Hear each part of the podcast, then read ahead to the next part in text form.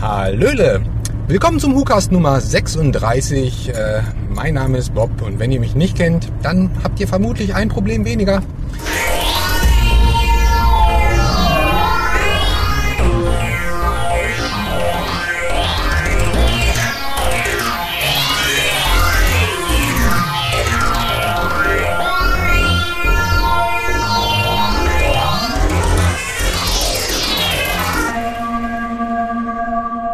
Ähm, ich hörte mit Freude Nummer 35, denn äh, bei dieser ganzen Daleks in Manhattan-Geschichte mit Schweinemenschen und hybrid-dalekösen Wesen, ähm, ich war mir jetzt nicht sicher, ist das, ist das so, ein, so eine Insider-Geschichte zwischen den Huristen, dass das irgendwie einen tieferen Sinn hatte, dass das so scheiße aussah und dass die Schweinemenschen irgendwie komplett sinnfrei waren?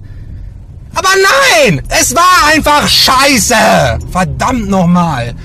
Und, und, äh, und dann sitze ich davor und denke mir, was habe ich jetzt nicht, was, was verstehe ich jetzt nicht? Ich, ähm, es ist doch Unfug.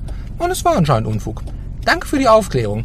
Des Weiteren muss ich sagen, ähm, ich greife jetzt mal vor zum Lazarus-Projekt, wenn der Titel mich jetzt nicht äh, im Stich gelassen hat, denn ich bin gerade in meinem Vierrad unterwegs und habe somit nur wenige Notizen zur Verfügung, bis zu gar keine, weil die, die ich mir eben aufgeschrieben habe, habe ich im Büro vergessen.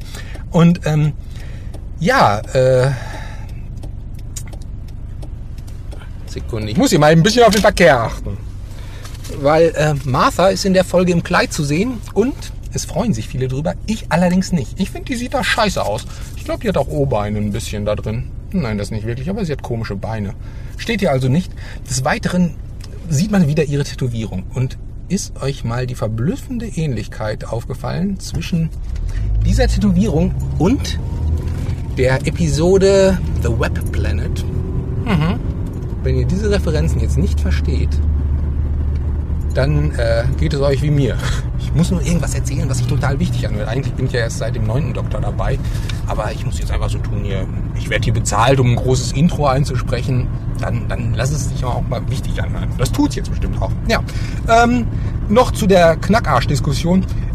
Ich dachte ja auch, Billy hätte, also Fräulein Piper, die ich ja sowieso verachte, nachdem ich gehört habe, was die für Musik gemacht hat. Fürs Auge war es eigentlich nicht so unlecker. Aber Martha hat den besseren Knackarsch. Möchte ich jetzt noch hier kundtun.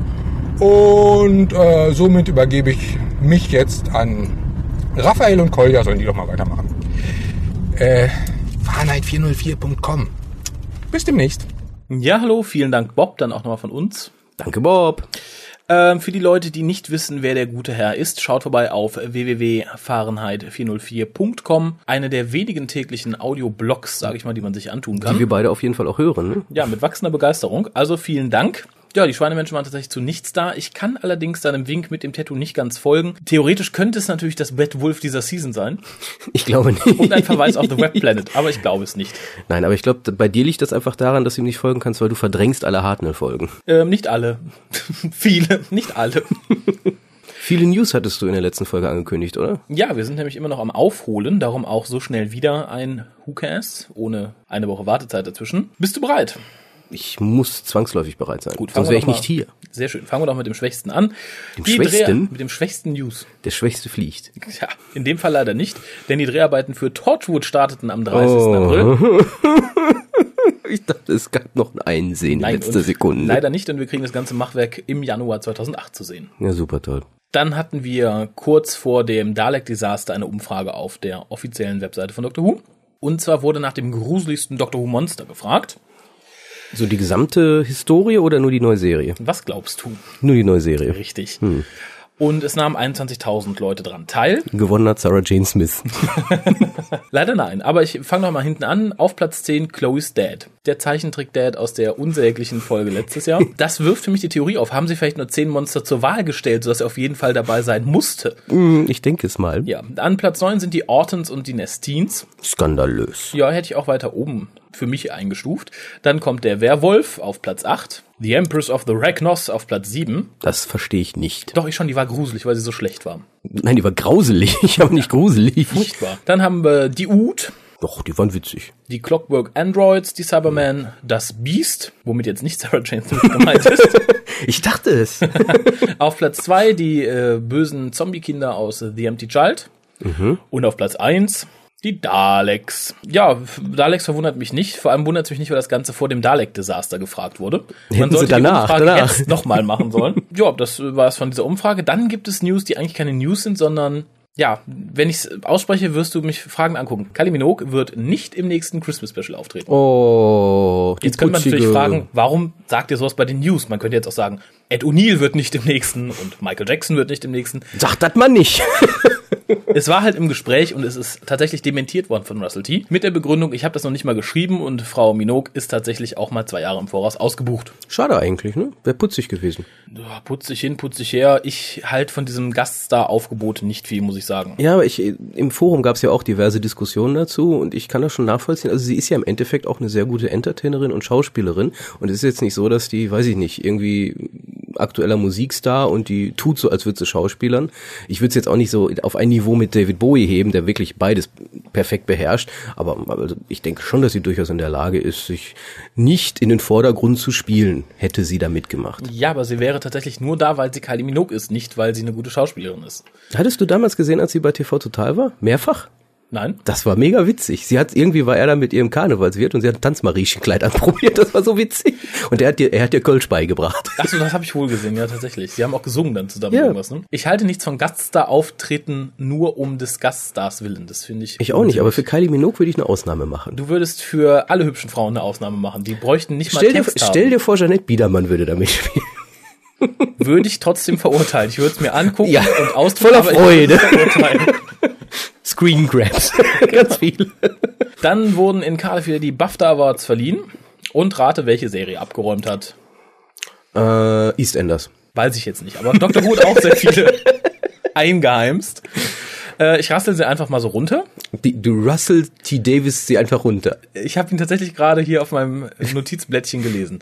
Also, beste männliche Hauptrolle ist, David Tennant. ja, richtig. Bestes Drehbuch ist von, Moffat. nein, Russell T. Davis. Kann ich mir nicht erklären. Ich mir auch nicht, aber gut. Wurde da gesagt, welches? Nein. Bestes Lichtmanagement, na, wer, wer? Äh, irgendwer für Doctor Who. Mark Hutchings. Hat, oh, der ist gut, das ist ein Ne, guter Mann. Guter Mann, guter Mann. Der Rest sind alles unbekannte Leute. Ich äh, werde sie trotzdem mal runterrasseln. Wir hatten bester Schnitt, Crispin Green, bester Original-Soundtrack, Murray Gold, hooray. Bestes Make-up, Sheilek Wells, beziehungsweise Neil Gordon oder Gorton. Bestes Kostüm, Louise Page in Girl in the Fireplace. Ja, auf jeden Fall. Dann hätten wir noch bester Regisseur in der Kategorie Drama, Graham Harper für Äh, äh, äh, ich sag's. Doomsday. Doomsday, genau. So, dann gibt's aber auch eine recht traurige Nachricht von den BAFTA Awards. Torchwood hat nämlich auch vier bekommen. Kann ich mir nicht erklären. Ich fange mal mit den Unwichtigen an. Für Everything Changes gab's den besten Designpreis. Für Edward Thomas. Bestes Warum? Bildmanagement. Ich habe keine Ahnung. Für Mark Waters ebenfalls für das ist Everything Changes. Bildmanagement. Keine Ahnung. Du stehst da, du stehst da, da Licht. Ich manage Bilder. Ja, vielleicht ist er auch derjenige, der einfach die ganzen Fotos dahingestellt hat bei Captain Jack ins Büro. Man weiß es nicht. Und äh, dann hätten wir beste Drama Series generell. Mhm. Ja, frag mich nicht. Und beste weibliche Hauptrolle in der Dramaserie Eve Miles. Und da soll noch jemand sagen, gehirnamputierte Leute können nicht abstimmen. Ich würde sagen, wir brauchen jetzt eine Schweigeminute. Scheiße. Ja, definitiv. Eve Miles ist mir ein Rätsel. Die Frau ist nicht gut. Ich krieg mittlerweile schon Kopfschmerzen, wenn ich ihre Stimme nur höre. Oi, Klaus der Reft. Und wo wir gerade bei traurigen News sind, äh, es gibt News von Two Entertainment, dem Veröffentlicher der klassischen Doctor Who DVDs, die sich ja in der Regel sehr viel Mühe geben. Und zwar war jetzt nach The Invasion, für die halt die verlorenen Episoden mit Flash-Animationscomics nachgezeichnet wurden, gemutmaßt, wenn das sich gut verkauft, dann kommt das bestimmt öfter. Two Entertainment sagt jetzt, sie halten sich da raus. Sie würden warten, dass die BBC etwas tut, weil die BBC hat auch ursprünglich den Auftrag für Invasion gegeben. Und sie würden da halt nichts tun, sondern würden darauf warten, dass die BBC da entsprechend was in Auftrag gibt.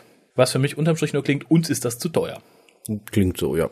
Finde ich bedauerlich, ist nämlich eine sehr schöne Sache für die Leute, die sich mal was Klassisches antun wollen. Schaut euch The Invasion an, die Folge an sich ist nicht schlecht. Ja, lässt sich auch auf jeden Fall besser verkaufen als mit irgendwelchen Telesnaps oder so, denke Ja. ich mir. Also- sicherlich wird es schlecht verkaufbar sein. Ist klar, ist eine alt, sind alte Folgen, sind schwarz-weiß und die laufen. Das war ja damals bei den Videos genauso. Die liefen nie gut im Vergleich zu den bunten Folgen. Aber mein Gott, ich denke mal, alles tun, was man nur kann. Ja, Grundaussage war halt, man möchte sich jetzt erstmal darauf verlagern, alle existierenden Episoden, also alle kompletten Folgen, gut und bestmöglich auf DVD rauszubringen und um die anderen kümmert sich halt später, wenn die BBC dann nicht einschreitet. Lass uns überraschen. Dafür gibt es für alle, die in England wohnen, die Möglichkeit, sich ein eigenes kleines animiertes Comic-Adventure zusammenzubasteln. Auf der offiziellen Webseite der BBC. Für uns Resteuropäer mal wieder nicht einsehbar, weil wir ja keine Steuern zahlen. Tun wir aber nicht in England. Ja. Gut, aber unsere IPs sind geblockt, ähnlich wie bei Attack of the Grask vor anderthalb Jahren. Gibt es denn nicht eine Möglichkeit irgendwie? Es gibt die Möglichkeit, über andere Server ranzugehen, die sind aber in der Regel so langsam, dass es sich nicht lohnt, da irgendwie eine Flash-Seite zu laden oder ähnliches. Insofern erstmal keine Chance für uns. Ist aber auch, denke ich mal, eher für Kinder ausgelegt, die dann ihr eigenes Foto hochladen können und dann mit dem Doktor durch eine bunte Comicwelt gehen. Das möchtest du aber auch machen, richtig? Natürlich. Trotzdem ist es eher für Kinder. Ich kann darauf verzichten. Ist schon klar. Oh, und wir hangen direkt zum nächsten Thema, wo wir beim Thema Kinder sind. Mann, ich bin gut heute. Sarah Jane Smith. Wir hatten ja beim Review des Pilotfilmes schon gesagt, uns stört der eine Figur ganz besonders. Das schwarze Mädchen, dessen Namen ich nicht mal mehr rausgesucht habe, weil es mir so egal ist. Sie ist weg. Wir haben stattdessen einen schwarzen jungen Mann namens Daniel Anthony. Er spielt eine Figur namens Clyde, die ebenfalls ein Mitschüler der anderen beiden Kinder ist. Der Schauspieler selbst ist 20 Jahre alt, sieht aber natürlich ein bisschen jünger aus, also wird schon irgendwo passen. Die Bilder, die man bisher gesehen hat, zeigen halt auch mehr oder weniger Promo-Shots, wo er halt ein bisschen älter aussieht. Dreharbeiten haben bereits begonnen und ich äh, bin einfach mal sehr gespannt. Läuft er gegen Ende des Jahres, denke ich mal, auf der BBC. Mhm, lass uns überraschen. Da sind wir, glaube ich, ein bisschen positiver, voller positiver Erwartung im Gegensatz zu Doofbut. Definitiv. Also Sarah Jane ist da doch äh, ein Lichtblick, würde ich sagen. Nicht sie selbst, aber Nee, nee, die Serie, die Serie. Apropos Serie. Nicht schon wieder so ein Übergang. Nee, klappt diesmal auch nicht. Big Finish macht ja eine Audioserie Oh der mein Doctor Who Gott, nicht schlecht. Und die sind in Serie jetzt bald bei Folge 100. Mhm. Es war ursprünglich geplant, eine Folge namens Earthstorm zu bringen, mit Colin Baker, geschrieben von Stephen Baxter. Und eine Recht. kurz, kurze Rückblick-Erinnerung. Folge 50 war Zagreus. Eine recht, äh, ja, krampfhaft zusammengestrickte Multidoktor-Folge. Richtig, aber es war eine Multidoktor-Folge. Ja, auf Umwegen, aber Ja. das war eine Multidoktor-Folge. Ähnliches hatte ich mir Folge 100 erhofft, ist leider nicht passiert. Und jetzt wurde auch noch das groß beworbene Stephen Baxter-Machwerk erstmal verschoben. Wissen wir warum? Nein. Wahrscheinlich um Platz zu machen für die Folge, die jetzt kommt, die da einfach heißt 100. Tada. Besteht wieder aus vier Einzelepisoden, ähnlich wie Circular Time, diesmal aber von vier verschiedenen Autoren, nämlich Big Finish Finest. Wurde mehr oder weniger so angekündigt. Ich äh, trage sie einfach mal vor in umgekehrt Eigener Meinung so, ne? In, ja, umgekehrt eigener Meinung. Äh, hätten wir Episode 3 wird geschrieben von Jacqueline Rayner. Hat bisher nichts verbrochen, wo ich sagen würde Wahnsinn, aber auch nicht, wo ich sagen würde absolute Scheiße. Für, mit, für mittendrin ist es okay. Doctor and the Pirates geht auf ihr Konto, The Marian Conspiracy geht auf ihr Konto. Also durchaus gute Hausmannskost. Ja, und vor allen Dingen, sie kann den sechsten schreiben. Sie kann den sechsten Doktor sehr gut schreiben. Stimmt, hat sie gute Übung drin. Äh, alle vier Einzelfolgen handeln natürlich auch vom sechsten Doktor in Begleitung von Mrs. Smythe. Dann hätten wir Folge Nummer zwei geschrieben von Joseph Litzter. Den kennen wir unter anderem von Master. Auch versteht sein Handwerk, macht dunkle Sachen, würde ich sagen. Also hier sind ein bisschen, bisschen düsterer, was er uns bisher so beschert hat. Hat er nicht auch dieses Ding auf Ibiza da gemacht? Ja. Das, war, auch nicht düster. Das war nicht düster. Das gehört aber zum düsteren Kapitel der Big Finish-Zeit. Ufta, ufta, ufta. I'm the angel of music. Dufta, ufta, ufta, Angel ufta. of Mercy, oder Ja. nicht? Nee, ich weiß. Nee, Angel of Mercy war die Trine von Dalek Empire. Ach stimmt, ja. Aber wie gesagt, ist nicht, nicht verkehrt. An Stelle 4 haben wir dann Paul Cornell mit der originellsten Story, finde ich, was man so nach dem Excerpt liest. Und die erste Geschichte ist geschrieben Von von, Gott. einem geringeren als Gott. Robert Sherman. Da du ja eigentlich in der Erwartung in diesen Cast gegangen bist, dass du heute nichts vorlesen musst, gebe ich dir trotzdem diesen Zettel, dann kannst du mal kurz zusammenfassen, worum es in den Geschichten geht. Ja, aber ich gehe dann mal doch lieber äh, chronologisch vor im Sinne von erste Geschichte bis zur vierten Geschichte. Also die erste Geschichte, wie gesagt, geschrieben von Gott, Robert Sherman. Titel Mozarts 100th, also Okay. hundertste Symphonie, denke ich mal. Und zwar geht es grundsätzlich darum, der gute Mann wurde äh, ja 1756 geboren und ja, Wunderkind musikalisches und so weiter, wer kennt es ja. Das Problem ist, der lebt immer noch. In der Jetztzeit. Anscheinend in der Jetztzeit, weil ähm, anscheinend wird auch nicht mehr so groß äh, respektiert, äh, wie er vielleicht hätte respektiert worden hätte sein können, tun, Wenn er vorher gestorben wenn er vorher gestorben wäre. Und stattdessen macht er jetzt, meine ich, den Soundtrack zum Film, ähm, beziehungsweise das Remake des Films The Italian Job. Nee, auch nicht ganz typisch Job Sherman. Ja, erstmal abwarten, wie es umgesetzt wird, weil nur weil die Story so klingt, muss sie nicht so sein. Äh, die Prämisse klingt nach genauso verrückt wie Rob Sherman, aber ausnahmsweise mal nicht in einem abgeschlossenen Raum mit wenig Personen. weißt du nicht? Noch nicht, ja. Wahrscheinlich Ja. spielst du im Musikstudio eingesperrt. Ja, Lass uns überraschen. Ich freue mich. Vor allem entschädigt es mich ein klein bisschen für die angekündigten und niemals veröffentlichten, ich glaube auch niemals geschriebenen oder in Auftrag gegebenen vier Reihen Historicals ohne den Doktor, die Rob Sherman für Big Finish schreiben wollte. wollte er das? Wollte Wusste ich ja er, gar nicht. Hast mir nie erzählt. Ist auch schon Du hast Geheimnisse. Ich und Rob Sherman haben Geheimnisse vor dir. Das ist ja skandalös. Fahren Sie mal fort. Äh, ja, die zweite Geschichte hat leider noch keinen Titel. Okay. Das ist die geschrieben von Joseph Lister. Und ja, es war einmal vor langer Zeit, beginnt sie. Ja. Es ist nämlich so, dass ein Charakter namens Jacob Williams eine Geschichte erzählen will, nämlich das Märchen von Dornröschen. Okay.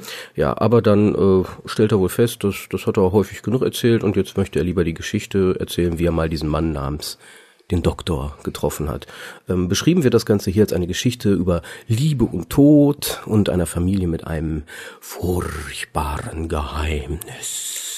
Klingt nach netter Standardkost, würde ich sagen. Erinnert mich aber von der Prämisse her ein ganz klein bisschen an äh, den letzten Teil von Circular Time, wo der Doktor in einer doch recht gewöhnlichen Umgebung als gewöhnlicher Mann auftaucht. Vor allem eignet sich so ein Nacherzählungsding ja immer sehr gut für eine Kurzgeschichte. Ja, das ist so ein bisschen wie diese äh, Companion Chronicles, die jetzt da sind. Ich vermute mal, dass es ähnlich gemacht wird. Der erzählt und ab und zu tauchen dann als Soundfetzen Evelyn und der Doktor auf. Ja. Könnte ich mir vorstellen.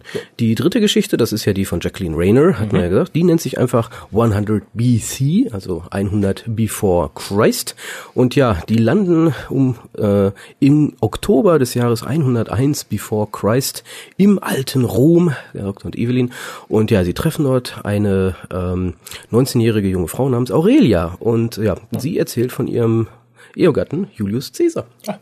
Ja, Evelyn ist natürlich ziemlich begeistert, aber trotz alledem ist sie dann doch recht verwirrt, weil anscheinend, und das steht hier so, ähm, wird da irgendwie eine Wunde nur mit einem einfachen Pflaster geheilt. Und zwar eine Wunde in der Zeit. Und das kann ja irgendwie nicht stimmen. Nee, wohl wahr. Sehr seltsam. Äh, klingt aber tatsächlich wieder nach typisch weiblicher Kost. So ein bisschen Herzschmerz, ein bisschen, oh, eine Frau als Persönlichkeit. Für die Leute, die Big Finish nicht verfolgen, Evelyn Thmice ist eine Geschichtslehrerin und darum halt das Interesse an einer historischen Begebenheit. Ja, die vierte und letzte Episode, also der Höhepunkt dieser hundertsten Episode schlechthin, heißt dann auch die 100 Tage des Doktors. The 100 Days of the Doctor. Geschrieben von Paul Cornell. Erfinder der von Benny und äh, Autor Schreiberling von, von Human Nature. Wir machen hier ständig Werbung für diese Folge. Ich hoffe, sie wird gut. Sie Ja, wird gut, sie wird sie wird gut. ganz sie wird bestimmt gut. Ja, und auch diese Geschichte hier scheint das Potenzial dazu zu haben, interessant wenigstens zu werden.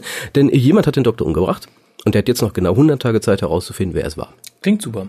Ja, ist, ist auch alles und ich glaube, das ist so dieses typische, je kürzer die Beschreibung einer Folge, umso besser wird sie. Ja. Also jetzt lass mich mal so überraschen, Paul Cornell versteht ja eigentlich auch sein Handwerk, auch wenn er manches Mal daneben gegriffen hat. Ja, richtig. Das war ja gerade so Human Nature, war ja im Endeffekt sein erstes richtiges Buch, das erste New Adventure. Und äh, ja, danach, äh, man hat halt erwartet, oh, das ist der steigende Stern. Aber naja, zwischendurch Das hatte er dann dann der mal den der Stern. absteigende Stern. Aber Also ich glaube, am äh, lobenswerten wäre tatsächlich Human Nature zu nennen und die Erfindung von Benny als Charakter. Also mit beiden hat er sich im Endeffekt unsterblich gemacht, sag ich mal. hat ja auch Äh, Oh No It Isn't geschrieben, ne? Er hat auch noch Isn't geschrieben und man wünscht ihm leider ein bisschen den Tod, wenn man sich Scream of the Schalker so anhört, ansieht oder liest. Ja, weil er steht da ja voll hinter. Das verstehe ich ja nicht. Ja, ich glaube, das ist auch schwierig, wenn du sowas machst mit dem Anspruch, okay, das wird der Doktor fürs neue Jahrtausend, für ein neues Publikum, dass du dann merkst, es schmiert volle Möhre ab, dann distanzierst du dich nur sehr schwer von sowas. Du kannst ja, ah nee, war ja alles gar nicht so gemeint und so, dann nimmt dich ja kein Mensch Ja, doch gerade jetzt hätte er die Möglichkeit gehabt, sich davon zu distanzieren, weil es eben die neue Serie gibt und er hat das ja gar nicht nötig, sich dann darauf zu beziehen, sagen, ja, das musste ich machen oder so. Wäre ja einfach gewesen. Ja, ich hätte tatsächlich gerne mal Russell T. und Paul Cornell im Gespräch über ihre ursprünglichen Serienkonzepte. Ja, ich habe Angst. Also ein Ausruf da draußen, wenn ihr uns hört und Deutsch könnt, ruft mich an. So, eine kleine News haben wir noch. Oh mein zwar- Gott, ich dachte, wir werden nie fertig. Nee, ist nur noch eine. Und zwar äh, veröffentlichte eine kleine Fangruppe vor, ich glaube, es war vor drei, vier Jahren, ein Fan-Audio von The Nightmare Fair. Stimmt, ich erinnere mich. Genau, Nightmare Fair, für die Leute, die es nicht wissen, es ist eines von drei oder vier Geschichtchen, die für eine Colin Baker Season geschrieben wurden, die niemals stattfand, sondern stattdessen durch Trial of a Time Lord ersetzt wurde, nachdem man erfahren hat, dass Colin Baker da nach dieser Season gehen musste. Ja, das war nämlich die Sache. Die Staffel davor sollte ja damit aufhören, dass er sagte, wir fliegen nach Blackpool. Und da gab es Genau. ja dieses furchtbare Freeze-Frame am Schluss dieser Staffel. Und Nightmare Fair spielt halt in Blackpool. Genau, und es äh, markiert so die Rückkehr des Celestial Toymaker aus der Hartnell-Ära. Und es ist tatsächlich die Folge, wie sie hätte sein sollen. Natürlich gesprochen von Fans. was man auch leider hört. Wer ganz gut gelungen ist, ist der sechste Doktor selbst, aber mehr in, im Begriff von, er betont alles so, er bemüht sich sehr wie Colin Baker zu klingen, ist aber natürlich nicht Colin Baker. Richtig. Das war's dann erstmal an News. Mehr Hey. hat sich nicht getan, während du weg warst. Dann haben wir immer noch eine Kleinigkeit zu besprechen. Ach ja, stimmt, stimmt. zwar Eine Folge fehlt. Nein, Die letzte noch ausstehende Folge, The Lazarus Experiment. Experiment. Insgesamt 6,7 Millionen Zuschauer bei den Overnight Ratings. Nicht, nicht schlecht, weil die Daleks haben ja, glaube ich, viel versaut, denke ja, ich. und äh, vor allem der Share ist 37,1 Prozent. Also auch nicht zu verkehrt. Worum ging's in der Folge, Herr Demick? Ähm, ja, es ging eigentlich um zwei Dinge. Das eine war die Geschichte, äh, gesp äh, der Charakter Lazarus, gespielt von Mark Gettis, Ja. ein alter Mann. Ich habe das Alter jetzt vergessen. Wie alt war er? 76, glaube ich. 76, sie sah schon älter aus. Ja. Jedenfalls, ähm, ja gut, er äh, hat eine Maschine entwickelt, zusammen mit den Fördergeldern einer ja, Freundin, möchte ich mal sagen, auch ungefähr so alt wie er. Und ähm, Ich diese denke, was war seine, seine Frau oder Freundin? Freundin, Frau, ich denke nicht Frau, Freundin, denke ich. Geliebte. Ex-Geliebte. Und nicht zu vergessen mit den Fördergeldern von einem gewissen Herrn namens Harold Saxon. Darauf wollte ich ja gleich zu sprechen kommen. Jedenfalls hat er diese äh, Maschine entwickelt, die ihn verjüngen sollte. Und äh, die eine Geschichte ist halt die, dass äh, ja, er wird halt verjüngt, gleichzeitig passiert etwas mit seinen Gänen, Gänen. Er gähnt nämlich dann sagt sehr viel, sein Gähnen. Und ja, er verwandelt sich dann regelmäßig in ein ganz furchtbares, äh, skorpionartiges Monster, was äh, ja im Endeffekt die Lebensenergie aus anderen Menschen hinaus saugen muss, um weiter zu existieren. Dieses Monster ja, wird dann im Endeffekt zur Strecke gebracht, äh, ja, durch den Doktor Martha und ihre, ihrer Schwester Tisch, die da einen kleinen Trick in einem Glockenturm anwenden, dazu vielleicht gleich ein bisschen mehr. Ja. Und ja, das war halt die Geschichte Margettis, beziehungsweise des Charakters Lazarus. Die zweite Geschichte, die da sozusagen beginnt, ist die des Mr. Saxon. Bisher namentlich nur erwähnt, aber hier erfährt man halt, dass er eben, wie du gerade erwähnt hast, dieses äh, Experiment, dieses Gerät gefördert hat und gleichzeitig äh, versucht ein anscheinend Mitarbeiter von ihm oder Freund von ihm, wie auch immer, ähm, die Familie von Martha gegen ihn aufzuwiegeln. Also gegen den Doktor. Gegen den Doktor. Also man hat schon das Gefühl, dass da äh, eine Story jetzt beginnt, ein Story-Arc sozusagen. Und viele reden ja schon von der Falle über die Zeit hinaus. Uh. Ja, dass also eine Falle aufgestellt wurde, in die der Doktor in den letzten beiden Folgen tappen wird. Ja, ich denke mal tatsächlich sogar in den letzten dreien, denn in den letzten dreien ist natürlich auch Captain Jack als verbindendes Glied mit dabei. Ich lasse mich jetzt nicht dazu hinreißen, einen Peniswitz zu machen. Auch wenn ich gerade an Torchwood denken muss. Passt. ja, wie hat sie dir gefallen? Äh, ich fand sie sehr gut. Äh, zum einen, also, das war wieder eine klassische Doctor Who-Folge. Wir hatten einen verrückten Wissenschaftler, der was Verrücktes plant. Alles in allem hätte ich mir ein bisschen mehr Mystery als Monstergejage gewünscht. Aber die Folge hatte einen sehr angenehmen domestischen Flair, möchte ich fast sagen. Domestischen Wie Flair. heißt es denn auf Deutsch? Ich habe keine Ahnung. Sie hatte einen sehr angenehmen Flair. Wir lernen Marthas Familie kennen. Häuslich sozusagen. Ja, es ist, äh, Wir lernten Marthas Unterwäsche kennen. das hat dich natürlich am meisten gereizt an der Folge. Gibst du, du hast es direkt gesehen. Äh, nein, Nicht? nein. Ich habe es direkt gesehen, aber ich habe jetzt nicht, dachte nicht so, haha, Unterwäsche, juhu. Nein, es war mehr so, oh, Nein, so einfach, Oh. aha. gibt schönere. Nein, alles im allen ein geradliniger Plot. Ich war von nichts überrascht, muss ich groß sagen. Von gar nichts. Von, von überhaupt nichts war ich überrascht. Von gar nichts. Nein, aber das macht es auch nicht schlimm. Es war eine angenehm zu schauende Folge mit einem angenehmen Monster, mit einem angenehmen Bösewicht. Mark Gettis ist ausgezeichnet, ist ein ausgezeichneter Schauspieler, auch hier in der Rolle, sowohl als Ja, alter als auch als junger Mann. Haare waren katastrophal. Seine rothaarige Perücke ist tatsächlich ein bisschen affig, vor allem wenn man weiß, dass Mark Gettis in den letzten Jahren immer kurze Haare getragen hat. Ja gut, wer ihn nicht kennt, wird halt sagen, Gott, sieht der doof aus. Ja, aber ich denke, du musst bedenken, der alte Herr war ja jetzt in seiner Jugendlichen nicht mal eben beim Friseur, als er aus der Maschine rauskam. Ja gut, irgendwie hast du ja recht. Der Plot um Saxon, finde ich, ist eine interessante Sache. Ist natürlich jetzt die wilde Diskussion, wer ist Saxon, bla bla bla, geht ja auch durchs ganze Fandom. Ist es der Master, ist es nicht der Master, ist es ein anderer Time Lord? Es Manche- muss der Master sein. Ja, ich denke auch, sonst sind sehr viele Leute sehr böse auf Russell T, dann braucht er sich auf der nächsten Convention nicht blicken lassen. Äh, und es macht durchaus Sinn, dass es der Master ist. Wie das genau im Weiteren entwickelt wird, bleibt abzuwarten. The Lazarus Experiment ähm, hatte alles, was eine gute, durchschnittliche Doctor Who-Folge braucht. Ich habe nichts vermisst. Die Musik fand ich ein bisschen zu aufdringlich, muss ich sagen. Sie Ja, aber nicht so schlimm wie bei den. Daleks, nicht so schlimm wie da. Nein, wir hatten keine Chöre, glaube ich. Weil bei den, bei den Daleks war eben das Problem, um das vielleicht aufzugreifen, was mir da besonders auffiel, war diese Szene, wo mh, der Doktor und Martha zu den Daleks geführt wurden. Im Endeffekt sind die ja da hingelaufen, wurden aufgereiht, dann kamen die Daleks vorbei, also eine sehr doofe Szene im Endeffekt, langweilig. Und dann wurde da eine Musik gespielt, als wäre der dritte Weltkrieg ausgebrochen. Und das, äh, man wollte natürlich versuchen, da eine gewisse Dramatik reinzubringen, aber es passte vorne und hinten nicht. Also es war von der Dramaturgie her Quatsch.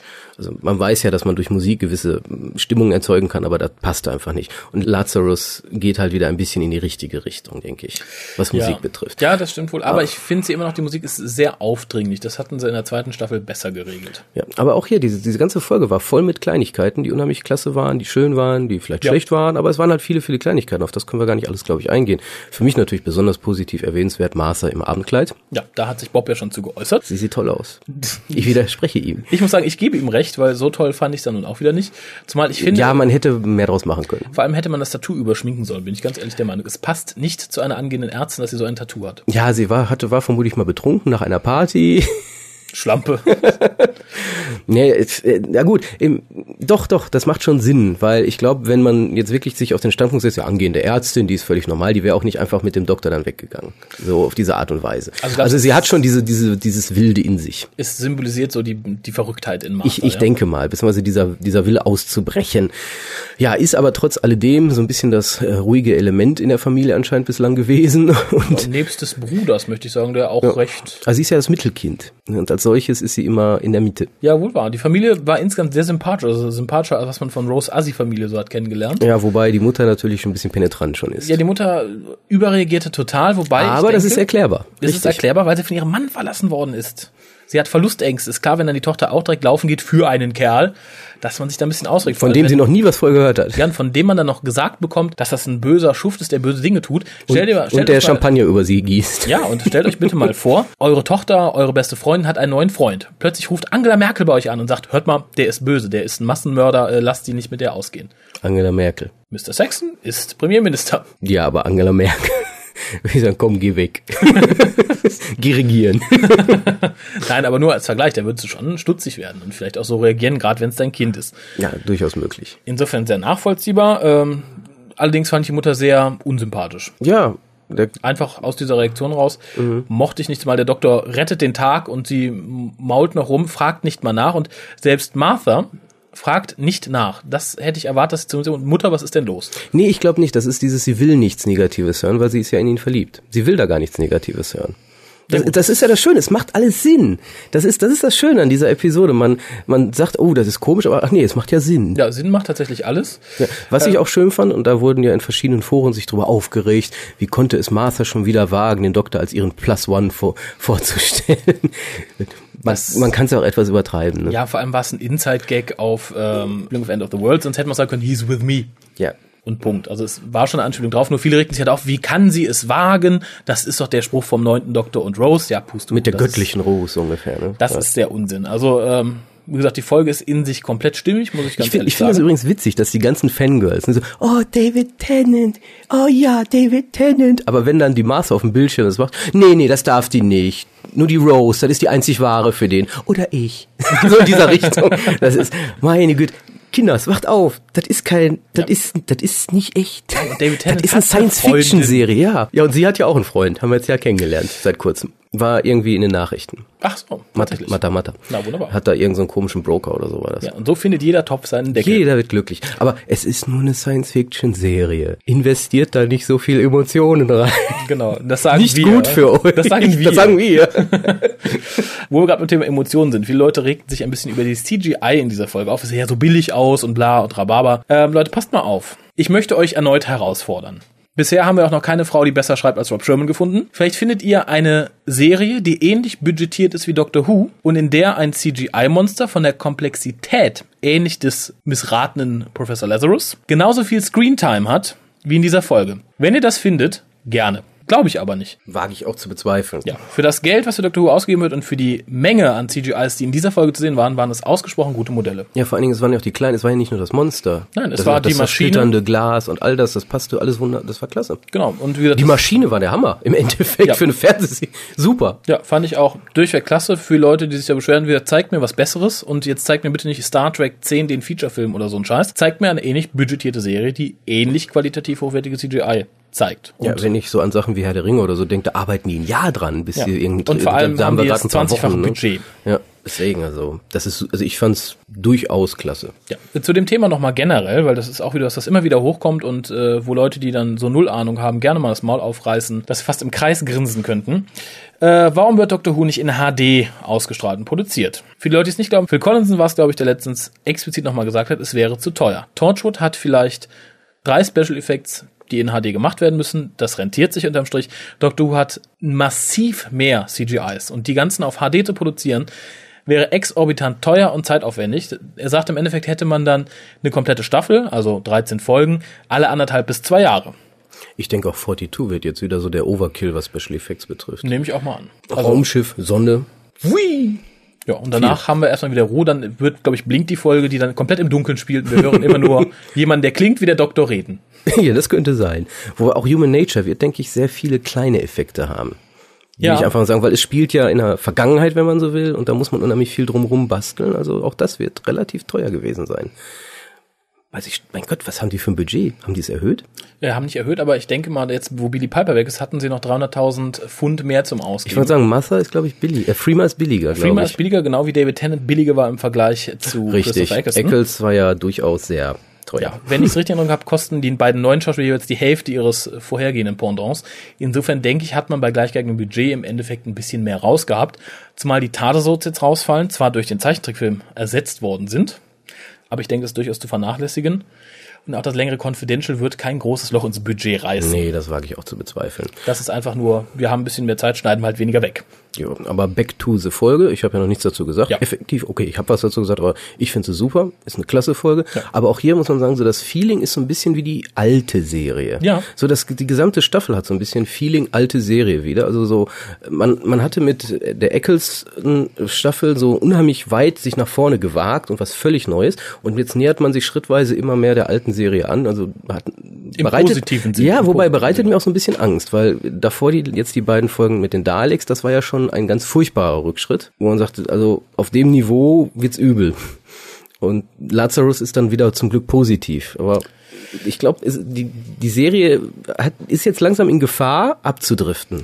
Glaub Entweder in die eine oder die andere Richtung. Ich denke, das können wir am Ende der Staffel beurteilen. Ja. Ich sage ja immer noch, die Daleks waren Ausrutscher, weil eine Frau sich dafür verantwortlich zeichnete. Und wenn die Staffel so bleibt, wie die Folgen 1, 2, 3 und jetzt die Folge 6 ist, haben wir nichts zu befürchten. Selbst wenn es in dem Sinne etwas klassischer zugeht, ist die Qualität der Dreh Drehbücher immer noch relativ hoch. Ja, das auf jeden Fall. Ich wollte nur warnen.